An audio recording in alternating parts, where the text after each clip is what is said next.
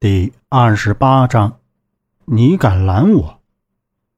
任天行既然收了卢如海的钱财，那自然是要做事的。他骑上黄标快马，架上天戈短刀，日夜马不停蹄地赶到江南西路，距离齐云山也不过是三日的路程。哼，小平了。任天行骑着黄标快马。行走在一处山路上，山风拂过任天行左眼的斜发。他虽是脸色平静，但嘴边竟泛起了冷笑。那柄短刀泛着寒光，投映在他挺阔的鼻梁上。他生来是剑眉横对，七星龙眼，发如黑炭，魁梧挺拔，是个实打实的美男子。正走间，两边渐渐山壁峭立。连绵不断，枝林愈发茂盛，渐渐薄雾四起，弥漫开来，似鬼烟幽邃，渗人骨髓。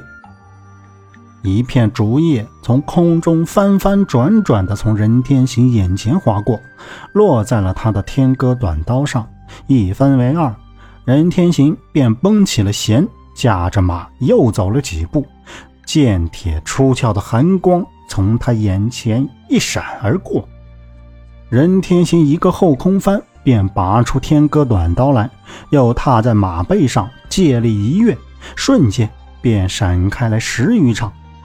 黄骠马便没有那么好的运气来，他被白马绳网捆住，又不知从哪儿落下来两块横木，砸得他直接前蹄跪地，动弹不得，只是嘶声长吼，从偌大的鼻孔里。不住地冒着热气来，两边当即闪出几十个人来，手拿铁刀，头戴红包巾，耀武扬威。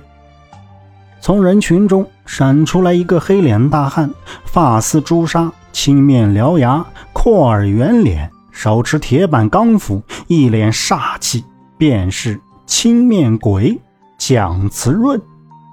他奶奶的，从爷这过！留下过路钱。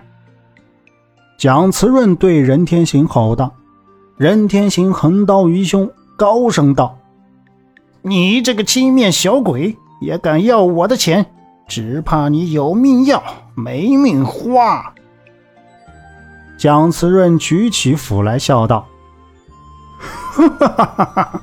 你这个白面小娃娃，竟然大言不惭！乖乖交出你的钱财来！”我可以饶你一命。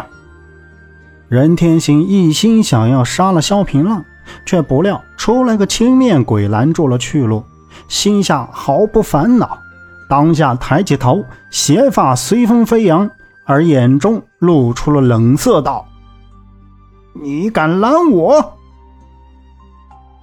蒋慈润听完这话，便招了招手。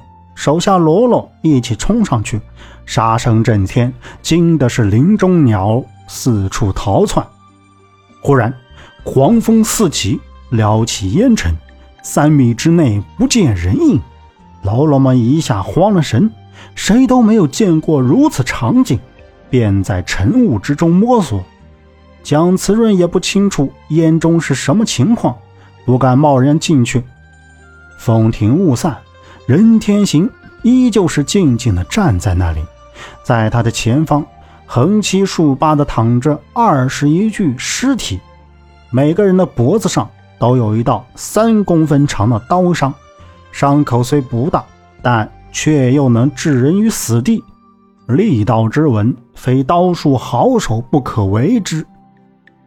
蒋慈润的心中萌生了退意，他奶奶的！眼前这人实力在我之上，不如此刻离开，保住性命才是要紧之事。想到这，蒋慈润壮着胆子道：“你这个小娃娃手段高明些，我先不与你打，日后再同你较量。”便转身向后跑。若你骨气些，兴许我会饶你一命，但今日你的下场注定是死路一条。任天行左手拿刀，直朝蒋慈润后心而去。蒋慈润听得背后有刀破苍空之音，嘴角上扬，心里是乐开了花。原来蒋慈润施行诡诈之计，先佯装逃跑，趁敌人追击，出其不意反手击杀。眼看计谋将成，喜悦之情溢于言表，便停下步子，反手拿斧斜劈而下。但下一刻，他便傻了眼，眼前哪里还有任天行的身影？蒋慈润心里正奇怪，忽觉背后阴风习习，急忙转身。任天行的天歌短刀擦着蒋慈润的耳边擦过，留下一道浅浅的伤口。蒋慈润面色一变，甚至开始狰狞起来，心里感觉到了浓浓的凉意，喊道：“今日你是非要置我于死地？你敢拦我？”任天行只有这么一句，蒋慈润大吼一声，欲想举斧。却不料，任天行的短刀就像一阵风，呼啸而过，瞬间便在蒋慈润的喉咙下留下一道伤口。蒋慈润的斧还举在半空，便无了气力，轰然倒地，眼中尽是不甘与悔恨。为什么要拦任天行？为什么要与他为敌？